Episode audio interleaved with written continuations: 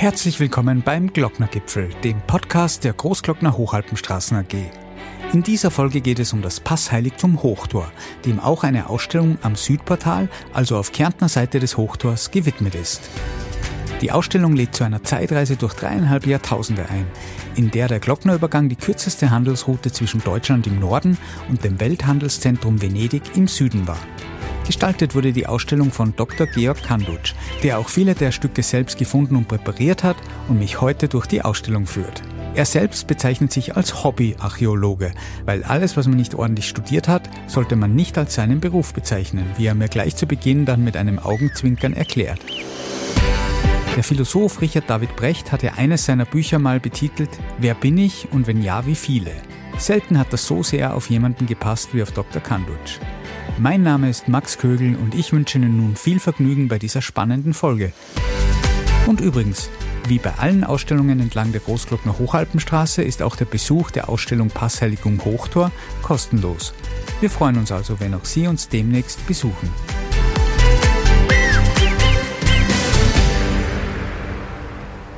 Herzlich willkommen zu einer neuen Folge des Glocknergipfels. Heute bin ich in der Ausstellung am Passheiligtum Hochtor und bei mir zu Gast ist Dr. Georg Kandutsch, seines Zeichens Archäologe, Historiker, Geologe, Naturdenker und Ausstellungsgestalter auch dieser Ausstellung. Hallo Georg.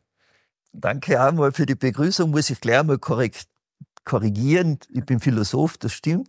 Äh, ich bin kein gelernter Archäologe, aber bin natürlich äh, Montanhistoriker und alles zusammen und bin in der Archäologie überall drinnen. Ich bin nicht der richtige Universalgelehrter, aber man soll sich nicht anmaßen, äh, was man nicht studiert hat und approbiert hat. Ich habe sogar Jus ein bisschen studiert, aber das habe ich nur pro forma. Also man kann sagen, ich kenne mich in der Archäologie aus. Und vor allem, ich habe da herum auch die Grabung gemacht, die zweite, mhm. ganz offiziell mit Denkmalamt und allen drum und dran. Nachdem ich zufällig bei einer Wanderung da oben, ich hab gedacht, da finde ich gar nichts mehr, da haben die Archäologen schon sehr genau geschaut. Man sagt, die haben alles durch Sieb gehaut. Und ich finde dann fast das schönste Teil, das Bronzefuß, vor dem wir jetzt stehen, mhm. von einer Statuette, äh, jetzt wir in Medias Res drinnen, also es hat da ein Heiligtum, ein Bergheiligtum gegeben. Wir reden äh, in der, im Übergang äh, keltisch-römische Zeit, also vorrömisch ungefähr 50 bis 100, 150 bis 200 vor Kiste. Das sind die keltischen äh, Münzen, die wir hier gefunden haben. Wir reden nicht von ein paar Münzen, wir reden einmal von 500 Münzen. Mhm. Das heißt, man hat eine komplette Münzabfolge. Das fängt in der römischen Republik an. Äh, wie das da aufkommt, weiß man kann man sich schwer erklären, weil damals war das rein noch keltisches Gebiet, aber durch die Handelswege ist es trotzdem heraufgekommen. Und interessanterweise, sowohl die Kelten haben geopfert, geopfert da im Bergheiligtum, die Götter haben sich vielleicht ein bisschen geändert hin und her, prinzipiell haben es alles die gleichen Götter gehabt. Es geht darum, man wollte sich bedanken, äh, für die glückliche Überwindung des dauernden Hauptkammes. Mhm. Das klingt in der heutigen Zeit, in der Komfortzeit natürlich immer so eigenartig. Erstens einmal, man, heute wissen wir, was ein Blitz und ein Donner ist. Mhm. Blitz und Donner war in der Antike immer mit Göttern verbunden. Also, und auch jedes Schicksal, ja, die Lawinen und alles. Also jeder unglücksvoll und deshalb hat man eigentlich die Götter angefleht, dass sie günstig gestimmt sein und deshalb hat man Opfergaben gegeben. ist so ähnlich auch diese Opfergaben, wie gesagt, die Götter waren in dieser Nische drinnen, in dieser Steinnische und äh, dann war eine große Platte und da hat man das Geld einfach gespendet und niemand hätte sich je getraut, dieses Geld zu nehmen. Mhm. In der Zwischenzeit werden ja sogar die Opferstücke in die Kirchen gestohlen, äh, aber es ist undenkbar. Äh, wenn ich denke, das ist erst in der Neuzeit passiert. Früher hätten wir wissen Bescheid, sogar die ganzen Flügelaltäre haben sie gestohlen mit allem um und dran. Das wäre damals undenkbar gewesen, mhm. weil jeder hat den Zorn der Götter so gefürchtet, dass er nie was gestohlen hätte dort. Mhm. Äh, dieses Bergheiligtum, da bin ich jetzt auf der geologischen Seite wieder, es ist da oben ein Kalkklimaschiefer, der trotzdem eine relativ hohe Erosionsrate hat, also er wittert relativ schnell mhm. zusammen. Schiefer klingt schon so. Und diese Nischen sind natürlich natürlich ausgewittert gewesen und haben sich angeboten für diese Statuetten. Diese Statuetten, wenn man gerade da vorstellen, es fällt da auf, dass da also ein Zopfen überall drauf ist. Mhm. Und das sind diese Befestigungszopfen. Die haben das so gemacht, die haben vor Ort ein Loch hineingebohrt in die Steine mhm. mit so einem Handbohrer und haben das dann mit Blei, Blei hat ja einen Schmelzpunkt, der nieder ist, 350 oder was, äh, mit einer Kerze haben sie das geschmolzen und haben dann diese Zapfen mit Blei ausgefüllt und damit waren die stabil auf dieser Steinplatte frei äh, mhm. stabilisiert und man hat diese Götterfiguren dort ist ja das ganze Bergheiligtum nachgebaut. Äh, jetzt kann man wieder fragen, warum wisst ihr das alles? Okay, beim Bau der Straße ist diese einzige ganze Statuette dieser Herkules gefunden worden. Er ist mhm. nicht so groß, 18 Zentimeter oder was. Man sieht schön mit dem Löwenfell noch, also die Attribute. Ja. Das ist als das Symbol der Kraft, der Stärke und allen drum und dran. Und das hat natürlich alle anderen Götter auch sicher gehört, Handelsgötter und alles geben. Und äh, die sind dann da unten dargestellt. Warum wissen wir von so viel? Wir haben sehr viele Hände, Füße, Beine und alles gefunden. Mhm. Und die passen nicht alle zu einer Figur, sondern wir haben also recherchiert, also es hat sicher zwischen 15 und 20 verschiedene Figuren gegeben, weil das alles sonst dann nicht zusammenpasst. Mhm. Jetzt kann man fragen, warum ist der gerade ganz? Der muss früher schon runtergefallen sein, der Herkules.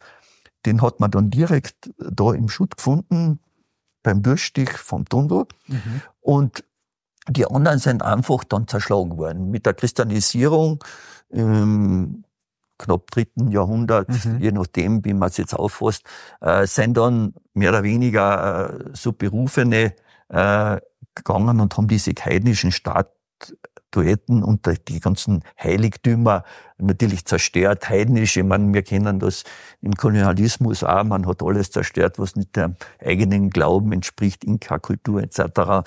Und so ähnlich war es da auch, das ist heidnisch, das gehört zerstört. Da war eine eigene Kommission, die hat dann das richtig mit Hämmern, mit Gewalt zerstört.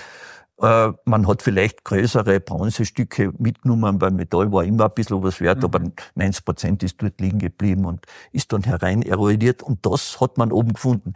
Wobei es aber interessant ist, in meiner Schulzeit, wie gesagt, Götter, Gräber und Gelehrte und was Gott was alles, äh, Zeiten, Völker, Kulturen, das waren unsere Geschichtebücher und da war dieses Bergheiligtum überall zuerst erwähnt mit dem Herkules. Und plötzlich ist es wieder verschwunden. Mhm. Das hat mir auch gedacht, ja, was hat jetzt da nicht gestimmt? Bei mir hat es persönlich immer fasziniert. Ja, irgendeine Wissenschaftlerin von Innsbruck, von der Walde, hat dann herausgefunden, dass das eigentlich nur Gefälligkeit dem Wallach gegenüber dem Bau der mhm. Straßenchef gewesen ist, weil der hat immer gesagt, die Straße ist nach der römischen Trasse gebaut worden und hat immer das erwähnt. Und wie sie dann den Herkules gefunden hat, dann natürlich gesagt, da haben wir es ja.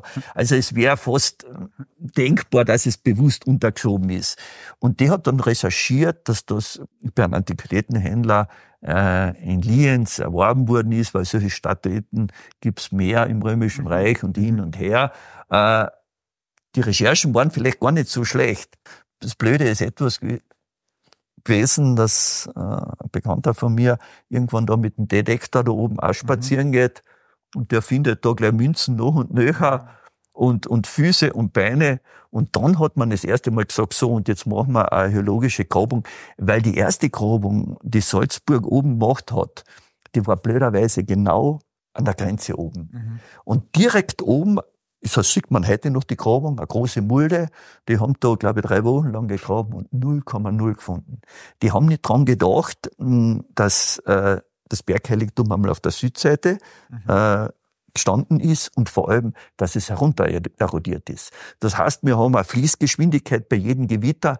Im Winter rührt sich nicht so viel, die Lawinen gehen drüber, weil da ist der Boden gefroren. Aber bei jedem Gewitter im Sommer mhm hat diesen Schutt immer weiter runter und die meisten Funde sind eigentlich fast drei, vier, 500 Meter mhm. unterm Kamm gemacht worden und dort hat keiner von den Archäologen gesucht und eben dieser Detektorsucher hat das dann erfunden mit allen Nummern dran. Sag, und wenn es jetzt äh, so gefährlich war, über den Pass zu kommen, dass man dann die Götter sogar um Gnade ersucht hat mit, mit äh, diesen Gaben und Statuen, warum haben die Menschen es dann trotzdem gemacht? Warum sind sie überhaupt hinüber? Was war der Grund? Also die Mobilität der Menschen, die hat man weit unterschätzt. Also mit dem Fund des Özis haben wir mitbekommen, dass das ganz was Normales war, das Hochgebirge zu besuchen. Man muss ja etwas wissen, äh, die alpinen Matten, wir reden von der Gegend oberhalb der Waldzone. Mhm. Wald ist etwas, wenn jemand je in Kanada gewesen ist, dann weiß er, Wald ist nicht ein Wirtschaftswald wie heute äh, oder ein Nationalpark, das klingt mhm. ja auch noch Park oder Naturpark oder was immer, sondern das ist ein Chaos. Das ist äh, verwüstet in jede Richtung. Ich kann in einem Wald in Kanada in maximal drei, vier Kilometer in einen Tag gehen. Also trotz Motorsäge nicht. Mhm. Also das ist das ist ein Wildnis gewesen. Und so muss man sich damals vorstellen, die Wege sind auch nie im Tal gegangen, weil im Tal war es ja noch schlechter. Da hat es dauernd diese Hochwässer gegeben, mhm. die meandrierenden Flüsse in jede Richtung. Da war überhaupt jeder Weg gleich mal verschwunden. Jetzt haben sie eigentlich am Hang die Wege angelegt, äh, wo die Verbindungen sind und die Jagd und alles und das Wild, das war alles oberhalb der mhm. Waldzone. Mhm. Weil, wie wir wissen, das Wild frisst eigentlich keine Barmer, sondern die brauchen die alpinen Matten, diese Gräser. Und das aber die Jagd auch schon der Steinzeit und überall, das gibt's die ganzen Funde hier. Wir haben Beile gefunden und vor allem wir, wir haben diese Abris. Das sind so Überhänge, wo sich jemand schützen kann vor Ungebilden, also natürliche Überhänge. Und diese Abris, da hat man überall gefunden, diese Abschläge vom Flint, vom Feuerstein und auch vom Bergkristall, den sie da vor Ort gefunden haben. Und den haben sie für die Lanzenspitzen und, und für die Pfeilspitzen mhm. verwendet, direkt. Und die Jagd, das ist da überall noch Wiesen. Da reden wir jetzt steinzeitlich, danach in der Bronzezeit war das natürlich ähnlich. Das Ganze ist immer eine klimatische Frage. Klimawandel ist ja heute in aller Munde. Klimawandel ist für einen Geologen super selbstverständliches. Äh, wir wissen genau, dass am Ende der Bronzezeit das Wetter schlechter geworden ist. Früher war es besser. Das heißt, sie sind dann wieder mehr in den Hochlagen gewesen. Und wenn das Wetter schlechter geworden ist, dann haben sie das Hochgebirge gemieden, wo es nur gegangen ist, mhm. weil das war eine unangenehme Situation. Und äh, man braucht nur denken, und das sieht man an unseren Funden, wenn man in die Völkerwanderungszeit hereinkommt. Äh, absolute Klimaverschlechterung. Es, das römische Reich äh, bricht zusammen in der Folge mit allen drum und dran. Äh, es kommen die ganzen Völker Interessanterweise, sie wandern alle nach Süden, natürlich wo es wärmer ist, im Gegensatz zu heute, wo sie nach Norden wandern, wo wirtschaftlich halt was interessanter ist. Also es hat zu allen Zeiten das Klima Migrationsbewegungen äh, bewirkt und das hängt da unmittelbar mit dem Handel zusammen. Äh, weil wenn ein Imperium niedergeht, dann gibt es zuerst einmal keine Hand. Die römische Kultur ist eigentlich am Anfang des Mittelalters mehr oder weniger zerstört worden, total. Und man mhm. hat viele Dinge, die damals selbstverständlich waren. Wir dürfen nicht vergessen, die Römer haben Bodenheizungen gehabt, die haben ihre Thermen gehabt, die haben Zentralheizung gehabt, die haben äh, Beton gehabt, sie haben alles gehabt. Und das ist eigentlich dann fast wieder verschwunden in den ganzen mhm. Viren der Völkerwanderungszeit. Und deshalb haben wir da aus dieser Zeit so gut wie keine Funde wieder. Und dann, wie das Säumerei dann mit dem beginnenden Mittelalter wieder langsam einsetzt, dann haben wir wieder die Münzfunde. Das sind in dem Falle auch wieder Opferungsfunde. Man hat höchstwahrscheinlich äh, eine Kreuze herum aufgestellt gehabt, äh, christliche Partien wieder. Und dort hat man sich auch bedankt für die glückliche Überfahrt, weil die Säumerei war trotzdem eine gefährliche Sache mit allem mhm. und dann. Säumerei ist klar, man hat etwas transportiert von Süden nach Norden und Retour. Äh, in erster Linie denke ich, wird hier ähm, ja, Stoffe und natürlich Wein am Fahren und so. Es ist trotzdem der kürzeste Weg. Es hat ja im Römischen Reich natürlich auch die Möglichkeit gegeben, über den Katschberg, äh, über diese sogenannte Reichsstraße oder was immer, äh, also nach äh, Salzburg zu kommen. Aber das war meistens Murz ein Umweg. Mhm. Zudem waren da so viele Straßenstationen wieder, wo jeder was verlangt hat. Höchstwahrscheinlich war das mit der Säumerei ökonomischer und äh, einfacher und vor allem es ist die direkte, der direkte Weg. Mhm. Und die Säumerei hat deshalb, wir reden jetzt von der Römerzeit und gleichzeitig müssen wir sagen, im Mittelalter war die Säumerzeit, wir reden 400, 500 Jahre, war die Säumerei eine Standardgeschichte. Mhm. Also das waren, da waren überall diese, diese Stationen, äh, wie auch in der Schweiz, Gotthard und überall, Straßenstationen, die Bernhardiner sind uns in Erinnerung, die Hospize und alles zusammen, mhm. die diese Wege eigentlich geschützt hat, damit diese Säumerei auch funktioniert hat und die Säumer haben eigentlich immer einen Obolus, den einen Weg erhalten und diesen Sicherheitsposten gezahlt, damit sie äh, besser über diesen Post kommen mhm. mit allen um dran.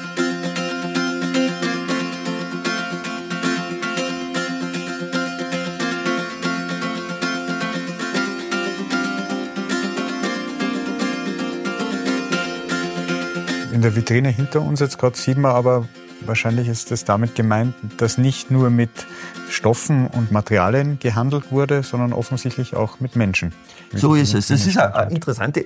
Beim Fund dieser Kette äh, direkt beim Bau der Straße war man zuerst einmal eine römische Kette mit Man hat in der Zwischenzeit herausgekommen, das ist eine Sklavenkette, das war relativ einfach zum, mit den Durchmesser und dann die Schlösser drauf mhm. und allem um und dran. Das war eine Sklavenkette. Jetzt ist die Frage, was äh, machen Sklaven heroben? Also man hat schon im späten Mittelalter angefangen, äh, zu Tode verurteilte zu verkaufen. Das war ja ökonomische, wir reden von Sklaverei. Ein Mensch hat ja einen gewissen Handelswert mit mhm. allen um und dran. Und wenn ich ihn äh, aufhänge oder, oder massakriere, dann bekomme ich gar nichts dafür. Deshalb seien die verkauft worden. Und die haben mich extra ein bisschen schlau gemacht. Ich bin ein paar Mal nach Venedig gefahren, im Dogenpalast, haben mir die Gemälde oben angeschaut. Und äh, habe dann gesehen, wie diese äh, venezianischen Galeeren funktionieren. Es gibt das Oberdeck und der Motor ist das Unterdeck. Mhm. Und äh, man hat vielleicht irgendwann einmal Ben Hur gesehen, den berühmten Film. Und da sieht man genau, die sind alle im Unterdeck angekettet. Mhm. Das heißt, die gehen mit dem Schiff unter. Mhm. Also die Schiffe sind ja gegenseitig mit Sporen äh, mehr oder weniger durchlöchert worden. Und äh, man hat versucht, die, die gegnerische Schiff zum Senken zu bringen und die sind dann mit, äh, mit natürlich mit der menschlichen Fracht untergegangen. Die haben im Unterdeck, das war der Motor, einfach gerudert, bum, bum, bum, im Rhythmus. Mhm. Und oben war eigentlich die kämpfende Mannschaft mit allen um und dran. Mhm. Und so haben diese ganzen Galeeren äh, der Venezianer funktioniert. Immerhin das venezianische Mittelmeerreich war nicht so klein. Äh, das fängt in Kreta an, die ganze dalmatinische Küste, überall ist der Markus Löwe.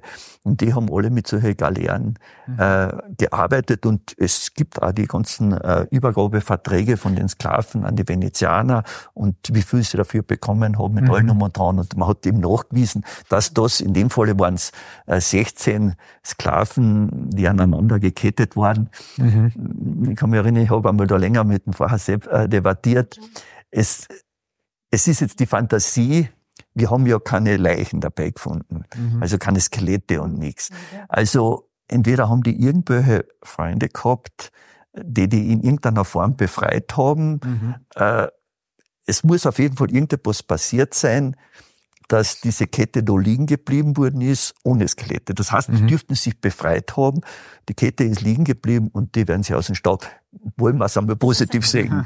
äh, vielleicht sind sie ja alle da vorne und irgendwer hat die Skelette dann weggekramt. Mhm. Aber wir wissen nicht, wie es gewesen ist. Das ist der Fantasie freier Lauf. Nicht. Da habe ich eben die Bilder von diesen venezianischen Galeeren, die Bilder mhm. habe ich in Venedig gemacht. Da sieht man so schön, wie die Köpfe unten sind. Die sind alle angekettet, gekettet mit allen Nummern dran. Und so hat das funktioniert. Das sind die Sequenzen aus mhm. wo nachher das Wasser eindringt äh, und die natürlich alle ersaufen mit allen Nummern. Das war aber, wie gesagt, das ist historisch nachgewiesen. Das war eine ganz normale Geschichte.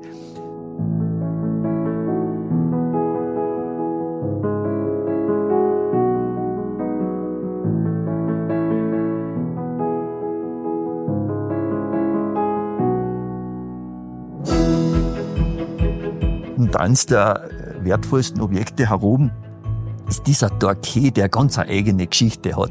Ich habe, äh, das ist natürlich eine Replik, weil die Geschichte ist einfach so spannend. Äh, ein Holzarbeiter, wir reden von der Monarchie, so ab 1850 herum, mhm. äh, arbeitet da im Krummeltal und findet bei, bei der Holzrodungsarbeiten in der Monarchie, die haben einfach Gast, also Gastarbeiter gehabt, ganz normal aus Ungarn, das war Ungar. Und der findet da die Hälfte von einem gebogenen Dorquet. Mhm. Und der war aus Gold und der hat den nicht gemeldet, natürlich nicht. Äh, er hat ihn grad gebogen dann mhm. und als Pfeifenstopfer verwendet. Pfeifenstopfer kennt man, wo man oben mhm. den Tabak stopft und dafür war er ideal geeignet. Das war ein Akkord äh, gebogen und hat ihn immer als Pfeifenstocker verwendet. Irgendwo war seine Arbeitszeit da vorbei und er ist zurück nach Budapest äh, und sitzt dort in einem Kaffeehaus und stopft seine Pfeife. Mhm. Und blöderweise sitzt am Nachbartisch ein Archäologe und der sieht dieses diese stilisierten Geschichten da mhm. Und fragt ihn, ob er das einmal anschauen kann. Und der sieht so viel, dass das keltische Muster sein und dass das ein Torquet aus Gold ist. Mhm. Und der hat den natürlich sofort die Behörden meldet und ich weiß nicht, was dem passiert ist oder nicht, das wissen wir alle nicht. Äh, auf jeden Fall ist er verhört worden und hat halt gesagt, wie er dazu gekommen ist. Das ist alles nachgeprüft worden. Sein Arbeitgeber da ist informiert worden. Ja, er war wirklich da und hat da gearbeitet. Und das ist, er ist an die Stelle gegangen, wo er es gefunden hat. Das war alles nachgewiesen, okay.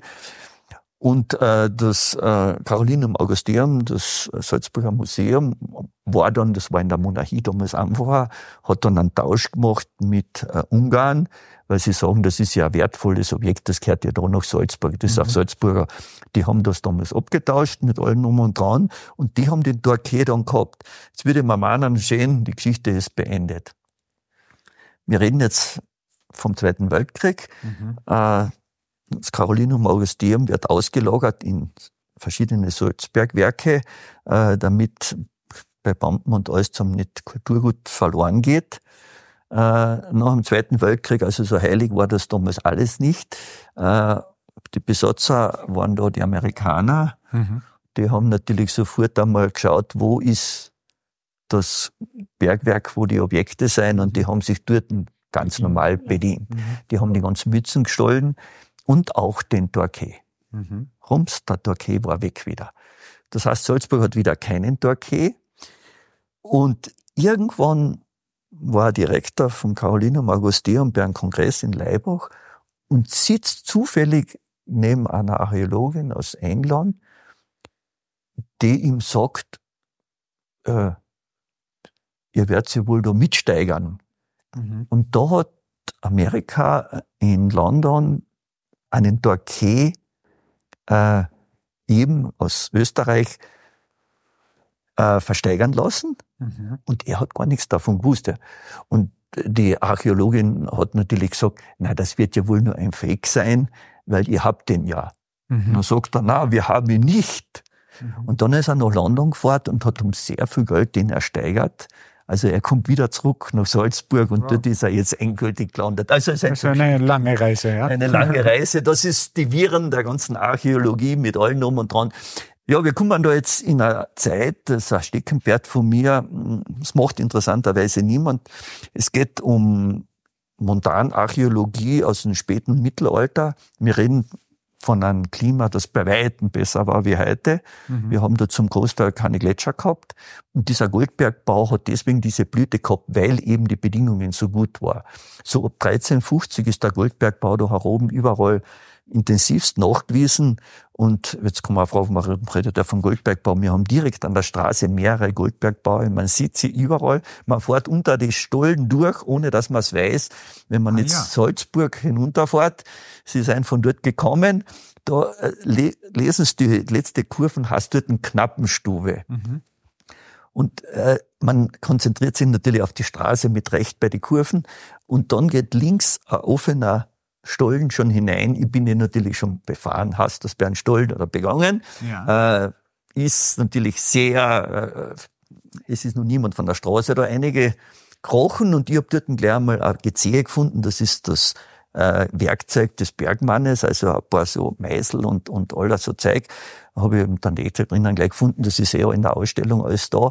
Und dann denke ich mir, plötzlich macht es einen Rundblatt, dann bin ich draufgekommen, über mir fährt ein Bus drüber, äh, Überdeckung vielleicht zwei, drei Meter und drunter bin ich, ohne dass irgendwer was weiß. Und die Millionen Leute, die da drüber gefahren sind, denen war sicher nie klar, dass unter ihnen ein Goldbergbau durchgeht eigentlich. Das heißt aber jetzt, wo ich es weiß, könnte beim davon reinschauen ja, nach Sie Gold sehen. suchen. Oder da werde ich aber nichts mehr finden. Ja, das ist das Gold lässt man meistens nicht übrig. Man muss auch etwas sagen, also wie gesagt, ich habe mit meinen Freunden einmal 20 Kilo Gold im Nahoster gefunden. Das sind richtige Bonanzas, das ist richtig reines Gold. Äh, Im Alpinbereich war es so, das war immer gepanzertes Gold. Freigold war absolute Rarität, das ist eine mineralogische Rarität. Das heißt aber nicht, dass wenig Gold war, sondern es war in anderen Erzen feinst verteilt. Mhm. Deshalb sagt man gepanzertes Gold. Mikroskopisch klein und man hat dieses, diese Erze deswegen zerbocht mit Bruchhämmern und dann amalgiert. Mhm. Äh, Amalgam nimmt dann diese Edelmetalle auf Und dann hat man das Quecksilber verdampft und hat dann äh, Silber-Gold-Legierung gehabt, äh, die man dann verwenden hat können. Mhm. Und Freigold ist da leider absolut die Seltenheit, so einfach ist es nicht.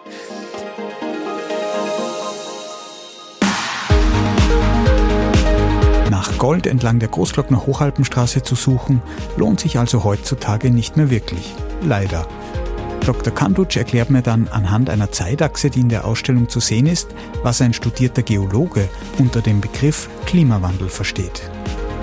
Wenn wir da weiterschauen, äh, ist ganz interessant, ich, bin ja eigentlich immer mit der Frage als Geologe, Klimawandel und alles, äh, und ich habe da die Kurven so ganz skizziert, dass man ein bisschen Ahnung hat, wo wir sein. Also wir haben extrem, extreme Wärmeperioden dazwischen und deshalb habe ich da auch ein Stück vom äh, Pasterzenbaum drinnen, dass den Leuten einmal klar geworden ist, wir haben äh, zwischen äh, 6000 bis 4000 äh, vor Christi haben wir den ganzen Ostalpen keinen einzigen Gletscher gehabt. Mhm. Die Bäume kommen, äh, die sind auf 2600, Meter gewachsen, die kommen auf 2500 Meter aus dem Eis raus. Mhm. Also das ist ein Phänomen, Klimawandel hat's immer gegeben mit allen Nummer dran. Und auch wenn man da weitergeht, da sieht man das Klimaoptimum der Römerzeit wieder, vorher ein Pessimum und dann haben wir das Klimaoptimum äh, der Römerzeit und dann haben wir das mittelalterliche Klimaoptimum, mhm. wo ich meine Bergbaue, wo diese Gewänder, die ich da finde,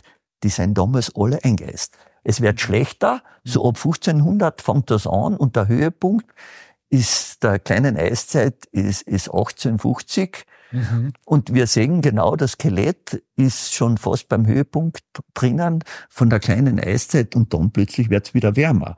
Äh, wenn wir heute von mir aus noch Fotoapparate gehabt hätten äh, oder Bilder hätten äh, aus 1600, na, würden wir ganz ein anderes Bild haben. Blöderweise ist die Fotografie parallel mit dem Klima mit der Klimaerwärmung gegangen, mhm. weil 1850 sind natürlich die Gletscher vorne noch alle an der Stirnseite gestanden, auch in meiner Jugend. Kann ich mich erinnern, in der Fleißkern, da bei der Glocknerstraßen, hat man noch den Gletscher, den Sandblick-Gletscher drüber, Oberkolmen sägen. Heute sieht man im letzten Eck hinten beim Sandblick noch ein Eck davon.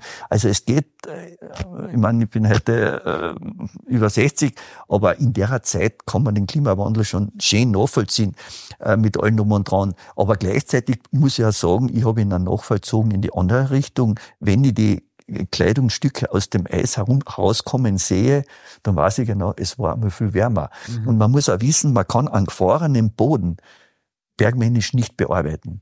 Das ist heute kaum möglich und damals war es gar nicht möglich. Das heißt, die müssen, die dürfen keinen Permafrost gehabt haben, sondern das Gestein muss aufgefroren. Mhm. Und die Stollen im Roten Mann, wenn ich da hineinsteige, die gehen ins Tintenblaue hinein und die Grubenhölzer stehen kreuz und quer eine, heute noch. Das heißt, es war viel, viel wärmer wie heute. Nicht? Mhm. Ich sage, wie wir mit der Natur umgehen, das ist alles andere als nachhaltig und das ist das kann nicht die Zukunft sein. Sowohl mit Ressourcen als auch mit allen drum und dran. Auch mit anderen Lebewesen, mit allen drum und dran. Aber das ist äh, für mich Naturschutz, äh, Klimawandel ist für mich ein bisschen eine komplexere Situation. Mhm.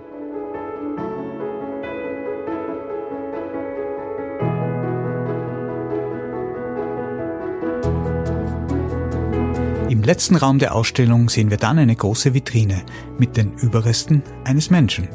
Das sieht zwar etwas gruselig aus, doch Dr. Kandutsch weiß als Finder und Präparator dieser Gletscherleiche natürlich sehr viel Interessantes darüber zu erzählen.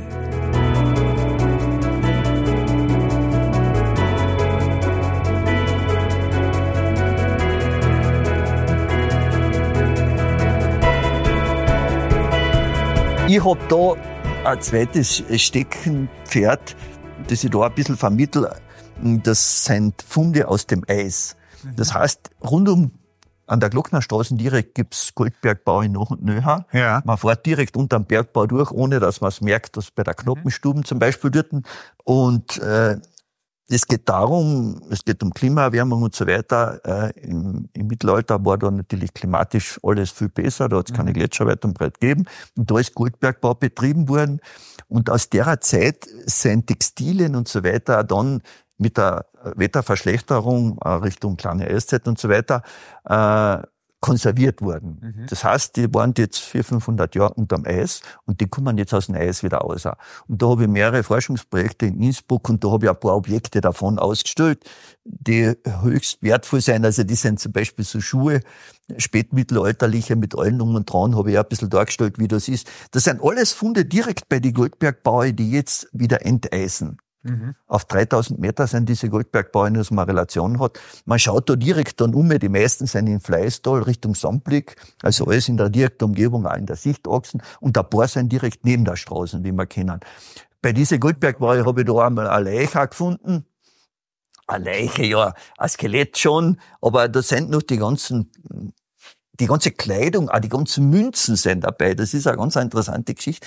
Äh, aufgrund der Münzen, die habe ich dann da äh, im gereinigten Zustand noch einmal drinnen. Mhm. Da sieht man genau, also äh, Interregnum äh, Maria Theresia Josef II., wir wissen ungefähr, wo wir da sein, das haben wir keine zehn Jahre miteinander äh, regiert und da kommen die Münzen her. Also wir seien so 1793 um in dem Bereich äh, kommen die Münzen. Die sind natürlich alle datierbar. Das heißt, das muss nicht irgendein Grubenarbeiter gewesen sein, sondern das muss ein Gewerke gewesen sein, mhm. jemand mit Geld. Der hat zehn Silbermünzen mit sich gehabt, so eine großen. Das war ein halbes Jahr der Lohn von einem normalen Arbeiter. Mhm. Also das war begütert da, vergoldete Gürtelschnallen. Man sieht auch die Haarscheisen und die Schuhe noch.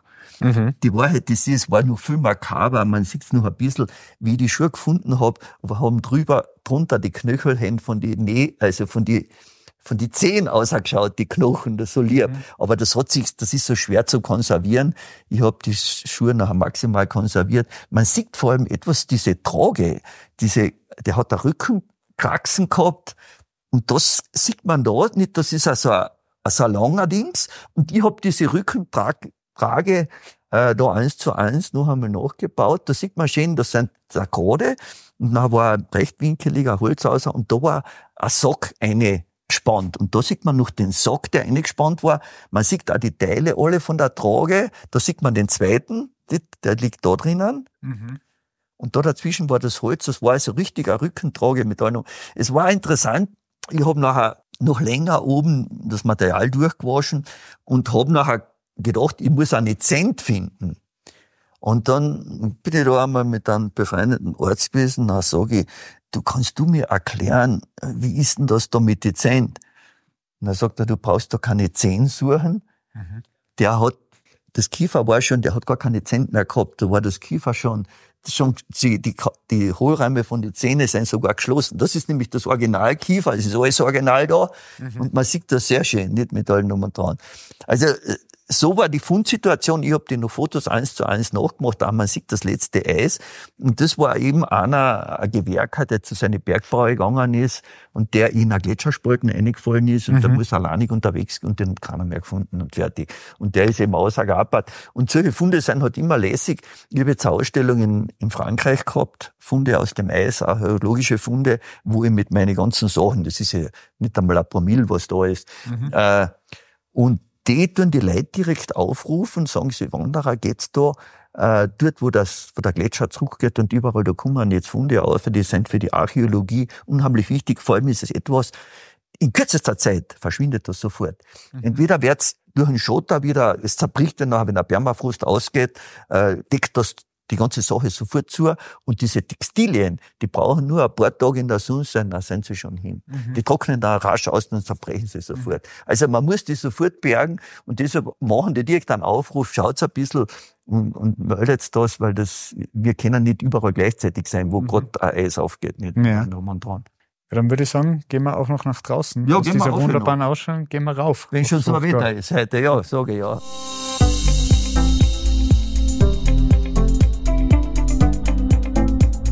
So, jetzt sind wir oben angekommen am Hochtor. Und was können wir jetzt hier sehen, Georg?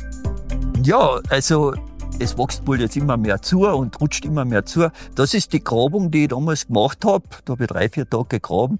Interessanterweise habe ich das bessere Wetter gehabt. Die offizielle Grabung ist damals im Schnee ziemlich untergegangen. Die hat die Universität Wien gemacht. Mit Studenten und allen rum und dran. Und die haben mir die Bilder angeschaut. Die, die, die haben alle, die haben jeden zweiten Tag einen Schneesturm gehabt. Und das war halt so angesetzt. Und die haben mir natürlich schönste Herbstwetter ausgesucht. Und wir haben da 26 Grad gehabt und haben dann natürlich super graben können, staubtrocken war's. Und da haben wir noch ja, an die 100 Münzen herausgegraben. Und eben äh, ein, zwei Bronzeteile noch von diesen Statuetten. Mhm. Äh, ich habe vor allem deswegen nachgegraben, weil den großen Fuß habe ich ja vorher schon gefunden. Und da habe ich mir gedacht, ja, alles ist da sicher nicht ausgegraben. Die Wahrheit ist, wenn ich wirklich noch Münzen finden will, könnte man unendlich graben. Also es, es ist da im Schutt noch so viel drinnen. Also das Bergheiligtum war äh, so lang und so stark äh, und so reichlich besetzt, dass da noch so viel Verdünnung drinnen ist. Aber ob ich jetzt, glaube ich, noch 100 Münzen dazu finde, wir wissen ungefähr, aus welcher Zeit die Münzen sein. Ein Großteil sind äh, römische Dinare und so weiter und äh, Folie und so weiter und vor allem äh, keltisches Kleinsilber.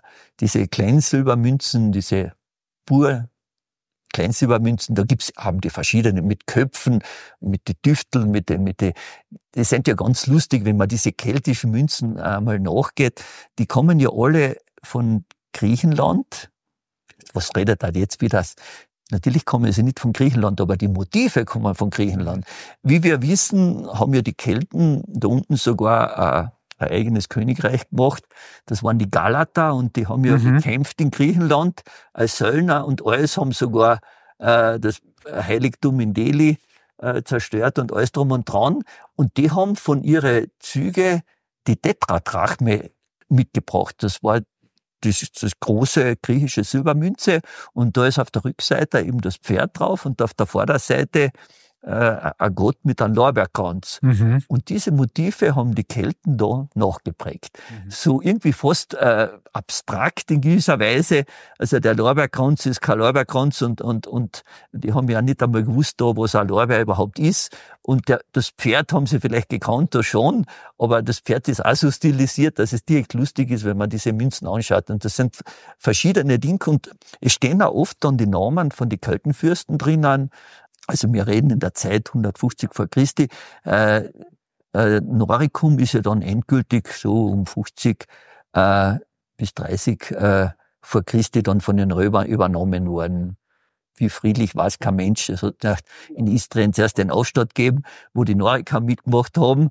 Äh, und äh, damit war einmal klar, äh, sie sind okkupiert worden und dann hören natürlich diese Prägungen auf von den Silbermünzen und dann gibt's nur mal die römischen Münzen.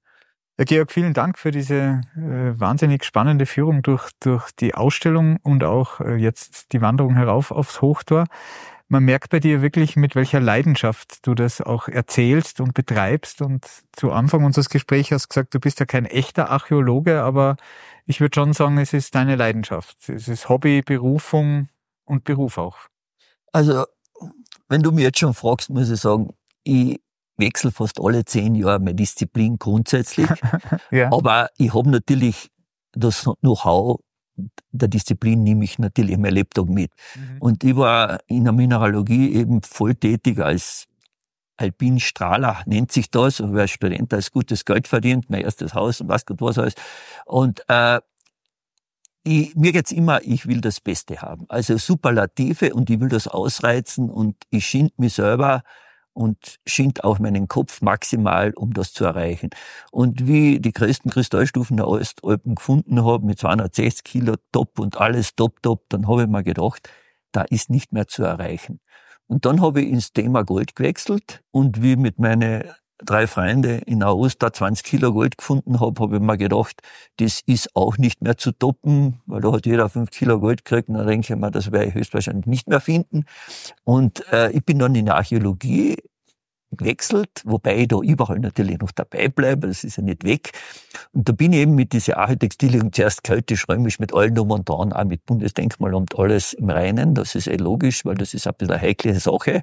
Und auch mit dieser Architextilien ist eine hochinteressante Geschichte. Ich erinnere mich noch immer, da war Architextiltagung in Hallstatt, eine internationale, und da waren 200 Damen und äh, ich glaube, ich und der äh, Chef der Tagung war der einzige Mann. Das ist einfach ein, ein Textilien ist ein Hobby der Frauen natürlich, Textilien, aber natürlich, die werden das nie finden. Auf 3000 Meter äh, genau zu schauen, wann der Gletscher zurückgeht, wann er nicht zurückgeht und äh, das ist einfach ein Aufwand. Ich habe das zehn Jahre lang betrieben, aber diese Funde, komischerweise, ich habe sie noch nie mhm. ausgestellt, aus verschiedenen Gründen, vor allem konservatorische Gründe. Textilien sind nicht so einfach zu ausstellen. Da muss ich schauen, dass das alles passt. Ich habe sie jetzt in Frankreich in Annecy ausgestellt, also die haben Mozart Freitag mitgehabt, also da ist es um Gletscherarchäologie gegangen und die waren ganz begeistert. Also ich habe natürlich einen Grubenhund aus 1350, ich habe alles, das ganze GC und natürlich diese Textilien, die sich ja gar nicht erhalten. Im Gegensatz zu den Eisentrümmern, die ja länger überdauern, sind Textilien sofort weg. Und man hat sowas weltweit nicht gekannt. Die älteste Kappe der Welt mit allen drum und dran. Es, also das ist so eine hochinteressante Geschichte. Und wenn Sie mir jetzt fragen, wo ich geblieben bin, ich bin vor zehn Jahren in die Paläontologie eingestiegen. Mhm. Und ich kann mich erinnern, habe ich einen Vortrag gehalten, irgendwo waren viele Wissenschaftler dabei und habe halt gesagt, ja bitte, Muscheln und Schnecken, Versteinerte ist ja ganz schön und gut und Korallen, aber man muss einmal einen Saurier finden. Ja, aber Herr Dr. Kanitsch, Sie müssten ja am besten wissen, Österreich war all zu diesen in der Trias, in der Jura, in der Kreide ein tiefes Meer und da sind maximal einzelne Knochen hineingeschwemmt worden. Bemühen Sie sich nicht, es gibt keine Saurier. In der Zwischenzeit habe ich 50 Saurier gefunden. Jetzt mache ich gerade mit Servus TV eine Dokumentation. Ich habe gerade einen neuen Saurier gefunden, 1,50 Meter, hundertprozentig erhalten, mhm. 243 Millionen Jahre alt. Der T-Rex ist 80 Millionen. Also der ist näher bei Menschen als meine Saurier, die ältesten Saurier, die besten, alle Superlative überhaupt. Also Sie sehen, man kann ihn oder du, so waren, äh, man kann in allen Disziplinen Neuland machen. Und dann sind sie wieder ganz überrascht. Jetzt brauchst du natürlich die Berge, um etwas zu finden, weil, wie wir vorher schon gesagt haben in der Ausstellung, es hat sich ja alles oberhalb der Baumgrenze auf den Bergen abgespielt. Ähm, siehst du die Berge nur deshalb so interessant für dich? Oder viele Leute sagen ja auch hier gerade am Großglockner, das ist ein Kraftplatz und der spendet Kraft und ein Sehnsuchtsort der Berg. Ist das für dich persönlich auch so oder ist das nur der Leidenschaft des Finden geschuldet? Äh, man darf nicht vergessen, ich komme vom Klettern. In meiner Jugend habe ich müssen die ganzen Gipfel machen, äh, in den Dolomiten einmal, von der, also alles kreuz und quer, dann bin ich in die Westalpen gegangen, äh, dort und da. Ich habe meine Gletscherberge und meine Lorbeeren alle hinter mir, dann war ich einmal halb so in Pakistan und was Gott was. Also ich kenne die Berge zu Genüge. Aber irgendwann habe ich mir gedacht, eine gute Episode fällt mir da ein. Ich habe mit dem Dimberger sehr viel Kontakt. Das ist der erste, der einzig lebende äh, Bergsteiger, der zwei 8000er erst bestiegen hat, lebt übrigens in Bologna und natürlich kenne ich auch in Mesner gut. Äh, und ich habe in Mesner einmal gefragt, du, du steigst da über im Himalaya da um auf die Berg. Aus was besteht denn dieser Berg überhaupt, der, der Mount Everest oder was? Das könnt ihr jetzt wirklich nicht sagen. Was, das, das, das, das, das Granit sein mit allem da. Komplett falsch. Ganz im Gegensatz zum Dienberger, der hat von allen Bergen Steine mitgenommen und die höchsten Berge der Welt bestehen aus Kalk und aus Fossilien. Der hat Ammoniten vom Everest mitgebracht und all dran. Und wie gesagt, je mehr man weiß, desto mehr sieht man. Ich wollte das sagen, der Mesner ist halt rübergestiegen und der andere hat was gesehen und das bereichert einfach das Leben. Mhm. Sehr schön. Ähm, und ganz zum Abschluss unseres Podcasts habe ich immer in dem Format Glocknergipfel den sogenannten Glocknergipfel Wordrap. Das heißt, ich stelle dir ein paar ganz kurze Entweder-Oder-Fragen und du darfst mit einer davon antworten oder sagen keine von beiden oder sagen, ähm, kannst auch gerne eine Geschichte dazu erzählen, wenn es eine gibt. Bist du bereit? Ja, ich weiß nicht, was da kommt, aber. du lässt dich, du lässt es auf dich zukommen. Tee oder Kaffee? Tee mit Milch. Frühaufsteher oder Nachteule? Frühaufsteher und Nachteule. Also wenig Schlaf. Ja. The Beatles oder The Rolling Stones? Beatles. Oranges oder grünes Twinny? Eine blöde Frage. ich Bade, glaube ich. Hund oder Katze? Ich habe eine Katze zu Hause. Berge oder das Meer? Beides. In jedem Falle beides. Ich verbringe den Winter gerne in den Malediven und bin aber gern auf allen Bergen. Buch oder Podcast? Ich lese täglich zwei Stunden. Georg, vielen Dank für das Gespräch.